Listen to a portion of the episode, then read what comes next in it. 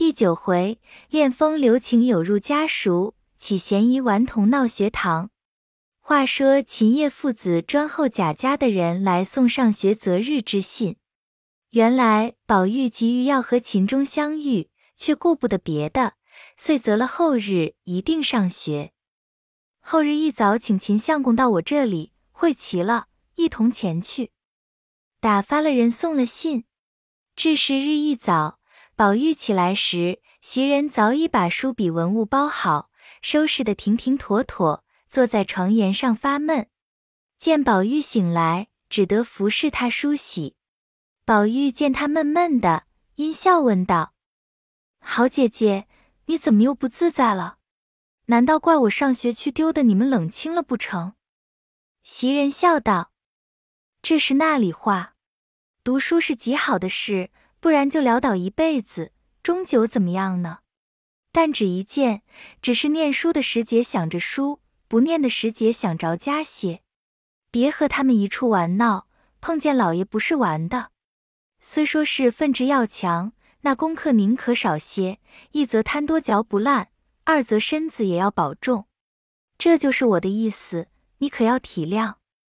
袭人说一句，宝玉应一句。袭人又道。大毛衣服我也包好了，交出给小子们去了。雪里冷，好歹想着添换，比不得家里有人照顾。脚炉手炉的炭也交出去了，你可着他们添。那一起懒贼，你不说，他们乐得不动，白冻坏了你。宝玉道：“你放心，出外头我自己都会调停的。你们也别闷死在这屋里，常和林妹妹一处去玩笑着才好。”说着，俱已穿戴齐备，袭人催他去见贾母、贾政、王夫人等。宝玉又去嘱咐了晴雯、麝月等几句，方出来见贾母。贾母也未免有几句嘱咐的话，然后去见王夫人，又出来书房中见贾政。偏生这日，贾政回家早些，正在书房中与相公亲客们闲谈。忽见宝玉进来请安，回说上学里去。贾政冷笑道：“你如果再提上学两个字，连我也羞死了。依我的话，你竟玩你的去是正理，仔细占脏了我这地，靠脏了我的门。”众亲客相公们都早起身笑道：“老师翁何必又如此？今日师兄一去。”三二年就可显身成名的了，断不似往年仍做小儿之态了。天也将饭时，师兄尽快请罢。说着，便有两个年老的携了宝玉出去。贾政因问：“跟宝玉的是谁？”只听外面答应了两声，早进来三四个大汉，打签儿请安。贾政看时，认的是宝玉的奶母之子，名唤李贵。因向他道：“你们成日家跟他上学，他到底念了些什么书？倒念了些流言混语在肚子里，学了些精致的淘气。等我闲一闲，先揭了你的皮，再和那不长进的算账。”吓得李贵忙双膝跪下，摘了帽子，碰头有声，连连答应是。又会说：“哥已念到第三本诗经，什么悠悠鹿鸣。”荷叶浮萍，小的不敢撒谎，说的满座轰然大笑起来。贾政也撑不住笑了，因说道：“那怕再念三十本诗经，也都是掩耳偷铃，哄人而已。你去请学里太爷的安，就说我说了，什么诗经古文，一概不用虚应故事，只是先把四书一气讲明背熟，是最要紧的。”李贵忙答应是，见贾政无话，方退出去。此时宝玉独站在院外，屏声静候，待他们出来，便忙忙的走了。李贵等一面掸衣服，一面说道：“哥听见了不曾？可先要揭我们的皮呢？人家的奴才跟主子赚些好体面，我们这等奴才白陪着挨打受骂的，从此后也可怜见些才好。”宝玉笑道：“好哥哥，你别委屈，我明请你。”李贵道：“小祖宗，谁敢望你请？只求听一句半句话就有了。说着，又指贾母这边，秦钟早来后着了，贾母正和他说话呢。于是二人见过，辞了贾母。宝玉忽想起未辞黛玉，因又忙至黛玉房中来作辞。彼时黛玉才在窗下对镜理妆，听宝玉说上学去，因笑道：“好，这一去可定是要蟾宫折桂去了，我不能送你了。”宝玉道：“好妹妹，等我下了学再吃饭，和胭脂膏子也等我来再制。”唠叨了半日。方撤身去了，黛玉忙又叫住问道：“你怎么不去辞辞你宝姐姐呢？”宝玉笑而不答，一径同秦钟上学去了。原来这贾家之义学，离此也不甚远，不过一里之遥。原系十族所立，孔族中子弟有贫穷不能请师者，即入此中义也。凡族中有官爵之人，皆供给银两。按奉之多寡帮助，为学中之费。特供举年高有德之人为署长，专为训课子弟。如今宝琴二人来了，一一的都互相拜见过，读起书来。自此以后，他二人同来同往，同坐同起，愈加亲密。又兼贾母爱惜，也时常的留下秦钟，住上三天五日。与自己的重孙一般疼爱，因见秦钟不甚宽裕，更又助他些衣履等物。不上一月之功，秦钟在荣府便熟了。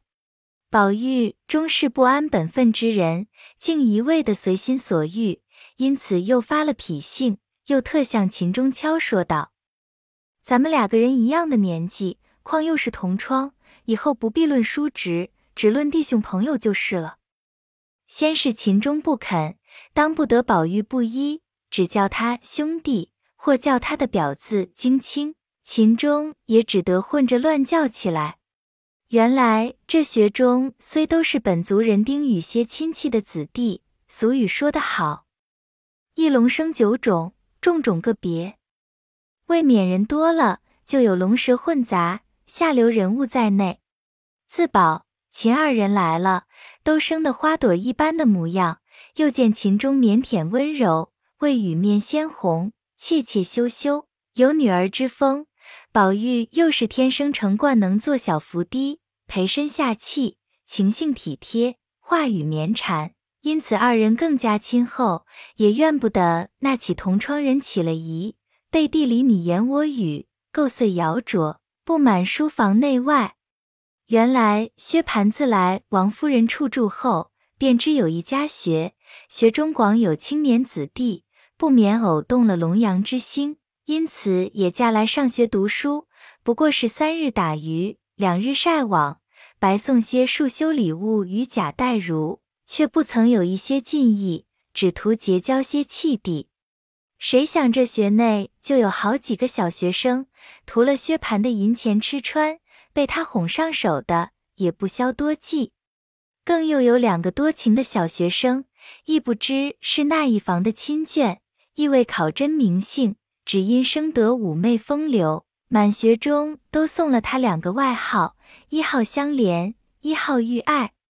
虽都有切慕之意，将不利于孺子之心，只是都惧薛蟠的威势，不敢来沾惹。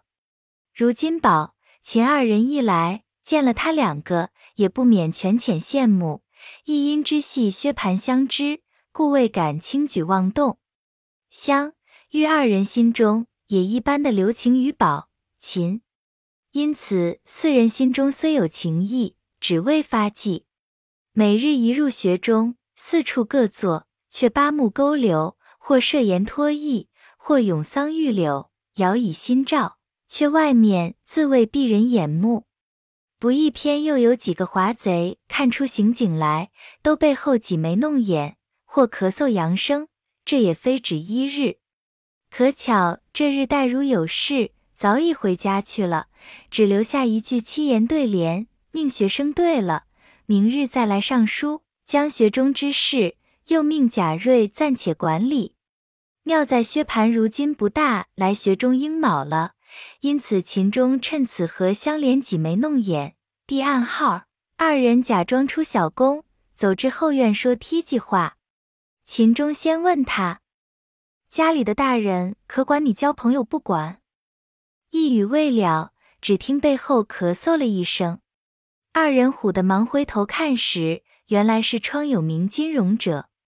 香莲有些性急，羞怒相激，问他道：“你咳嗽什么？难道不许我两个说话不成？”金融笑道：“许你们说话，难道不许我咳嗽不成？”我只问你们，有话不明说，许你们这样鬼鬼祟祟的干什么故事？我可也拿住了，还赖什么？先得让我抽个头，咱们一说不言语，不然大家就愤起来。秦香二人急得绯红的脸，便问道：“你拿住什么了？”金荣笑道：“我先拿住了，是真的。”说着，又拍着手笑嚷道。贴的好烧饼，你们都不买一个吃去。秦钟、香莲二人又气又急，忙进去向贾瑞前告金荣，说金荣无故欺负他两个。原来这贾瑞最是个图便宜没行止的人，每在学中以公报私，勒索子弟们请他，后又附助着薛蟠图些银钱酒肉，一任薛蟠横行霸道，他不但不去管约。反助纣为虐讨好，偏那薛蟠本是浮萍心性，今日爱东，明日爱西，近来又有了新朋友，把香玉二人又丢开一边。就连金荣亦是当日的好朋友，自有了香玉二人，便弃了金荣。近日连香玉亦已见弃，故贾瑞也无了提携帮衬之人。不说薛蟠得新弃旧，只怨香。玉二人不在薛蟠前提携帮补他，因此贾瑞、金荣等一干人也正在促度他两个。金见秦香二人来告金荣，贾瑞心中便更不自在起来。虽不好呵斥秦钟，却拿着香莲做法，反说他多事，着实抢白了几句。香莲反讨了没趣，连秦钟也讪讪的各归座位去了。金荣越发得了意，摇头咂嘴的，口内还说许多闲话。玉爱偏又听了不忿，两个人隔座咕咕唧唧的搅起口来。金荣只一口咬定说：“方才明明的撞见他两个在后院子里亲嘴摸屁股，一对一操，撅草根儿抽长短，谁长谁先干。”金荣只顾得意乱说，却不妨还有别人。谁知早又触怒了一个，你道这个是谁？原来这一个名唤贾强，亦系宁府中之正派玄孙，父母早亡，从小跟着贾珍过活，如今长了十六岁，比贾蓉生的还风流俊俏。他弟兄二人最相亲厚，常相共处。宁府人多口杂，那些不得志的奴仆们，专能造言诽谤主人。因此，不知又有什么小人构碎谣诼之词。贾珍想一风文的些口声不大好，自己也要避些嫌疑。如今竟分与房舍，命贾强搬出宁府，自去立门户过活去了。这贾强外向既美，内性又聪明，虽然英明来上学，亦不过虚言掩目而已，仍是斗鸡走狗，赏花玩柳。总是上有贾珍溺爱，下有贾蓉匡助，因此族人谁敢来触逆于他？他既和贾蓉最好，今见有人欺负秦钟，如何肯依？如今自己要挺身出来抱不平，心中却忖度一番，想到金荣、贾瑞一干人都是薛大叔的相知，向日我又与薛大叔相好，倘或我一出头，他们告诉了老薛。我们岂不伤和气？但要不管如此谣言，说的大家没趣。如今何不用计制服，又只吸口声，又伤不了脸面。想必也装作出小工，走至外面，悄悄的把跟宝玉的书童名唤名烟者唤到身边，如此这般调拨他几句。这名烟乃是宝玉第一个得用的，且又年轻不谙世事。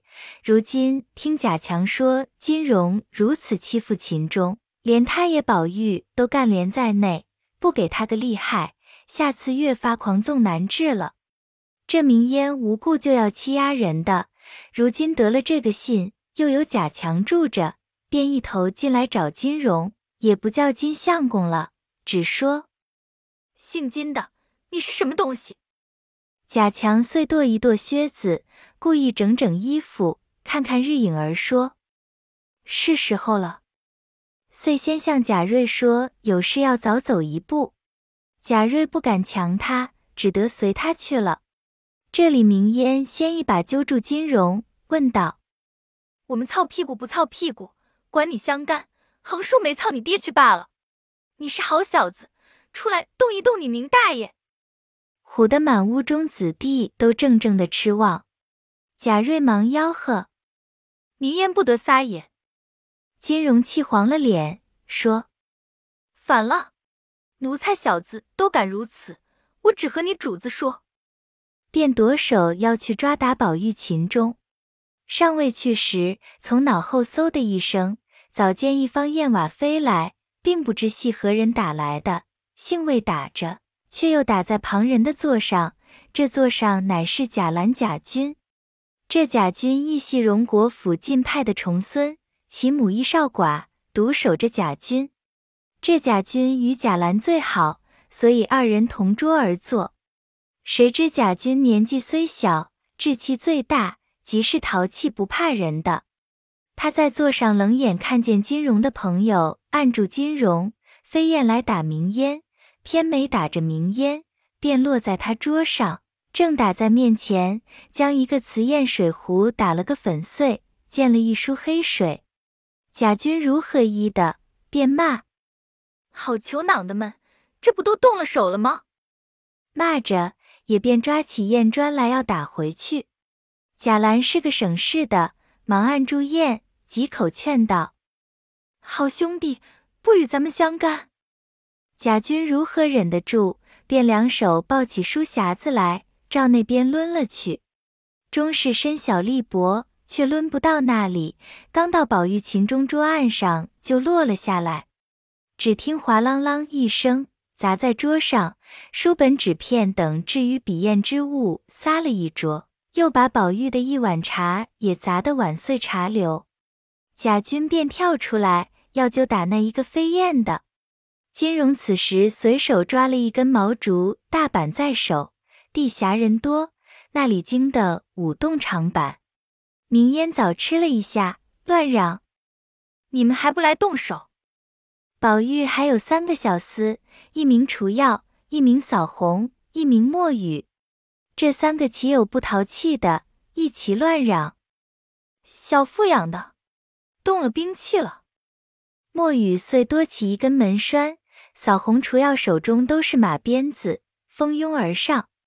贾瑞急得拦一回这个，劝一回那个，谁听他的话，四行大闹。众顽童也有趁势帮着打太平拳助乐的，也有胆小藏在一边的，也有直立在桌上拍着手儿乱笑，喝着赊叫打的。登时间鼎沸起来。外边李贵等几个大仆人听见里边做起反来。忙都进来一齐喝住，问是何缘故？众生不一，这一个如此说，那一个又如彼说。李贵且喝骂了明烟四个一顿，撵了出去。秦钟的头早撞在金荣的板上，打起一层油皮。宝玉正拿挂金子替他揉呢，见喝住了众人，便命李贵收书，拉马来，我去回太爷去。我们被人欺负了，不敢说别的，手里来告诉瑞大爷，瑞大爷反倒派我们的不是，听着人家骂我们，还挑唆他们打我们明烟，连秦钟的头也打破。这还在这里念什么书？明烟他也是为有人欺侮我的，不如散了吧。李贵劝道：“哥儿不要性急，太爷既有事回家去了，这会子为这点子事去聒噪他老人家。”倒显得咱们没理。依我的主意，那里的事那里了结好，何必去惊动他老人家？这都是瑞大爷的不是，太爷不在这里，你老人家就是这学里的头脑了。众人看着你行事，众人有了不是，该打的打，该罚的罚，如何等闹到这步田地还不管？贾瑞道：“我吆喝着都不听。”李贵笑道。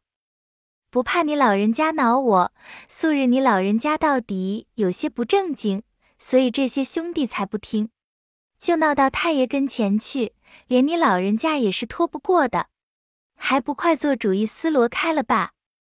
宝玉道：“思罗什么？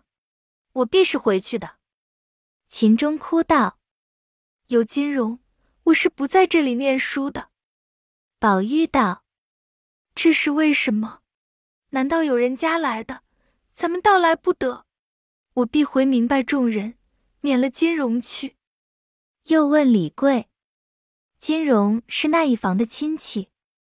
李贵想了一想，道：“也不用问了。若问起那一房的亲戚，更伤了兄弟们的和气。”明烟在窗外道：“他是东胡同子里黄大奶奶的侄儿，那是什么硬正长腰子的？”也来唬我们，黄大奶奶是他姑娘，你那姑妈只会打旋磨子，给我们脸二奶奶跪着借当头，我眼里就看不起他那样的主子奶奶。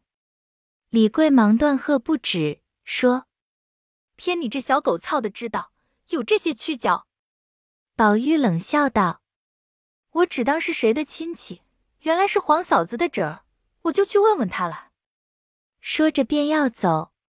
叫明烟进来包书，明烟包着书，又得意道：“爷爷不用自己去见，等我到他家，就说老太太有说的话问他呢。雇上一辆车拉进去，当着老太太问他，岂不省事？”李贵忙喝道：“你要死！仔细回去，我好不好先捶了你，然后再回老爷太太，就说宝玉全是你挑唆的。我这里好容易劝哄好了一半了。”你又来生个新法子，你闹了学堂，不说变法压稀了才是，倒要往大里闹。明烟方不敢作声儿了。此时贾瑞也怕闹大了，自己也不干净，只得委屈着来央告秦钟，又央告宝玉。先是他二人不肯，后来宝玉说不回去也罢了，只叫金荣赔不是便罢。金荣先是不肯。后来禁不得贾瑞也来逼他去赔不是，李贵等只得好劝金荣说：“原是你起的端，你不这样怎得了局？”金荣强不得，只得与秦钟做了揖。宝玉还不依，偏定要磕头。贾瑞只要暂息此事，又悄悄地劝金荣说：“俗语说得好，杀人不过头点地，你既惹出事来。”少不得下点气儿，磕个头就完事了。金荣无奈，只得进前来与秦钟磕头。且听下回分解。